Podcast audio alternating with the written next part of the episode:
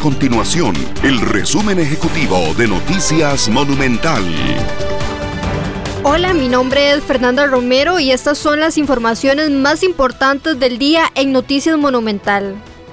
Los diputados explicaron cuáles son sus expectativas de cara a las mesas de trabajo sobre el proyecto de ley de jornadas laborales excepcionales, conocido como Jornadas 4.3, que inicia este lunes 15 de mayo. Los diputados esperan que haya un consenso y se escuche a los sectores vinculados.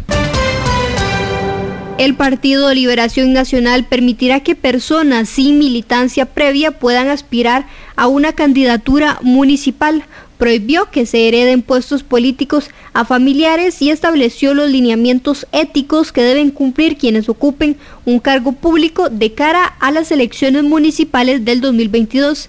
Este sábado 13 de mayo, los verdiblancos realizaron su Asamblea Nacional en la que se aprobó la moción con reformas a sus estatutos y se definió el sexo que encabezará la papeleta municipal en los 84 cantones del país.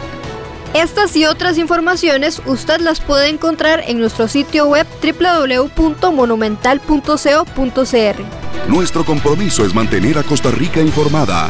Esto fue el resumen ejecutivo de Noticias Monumental.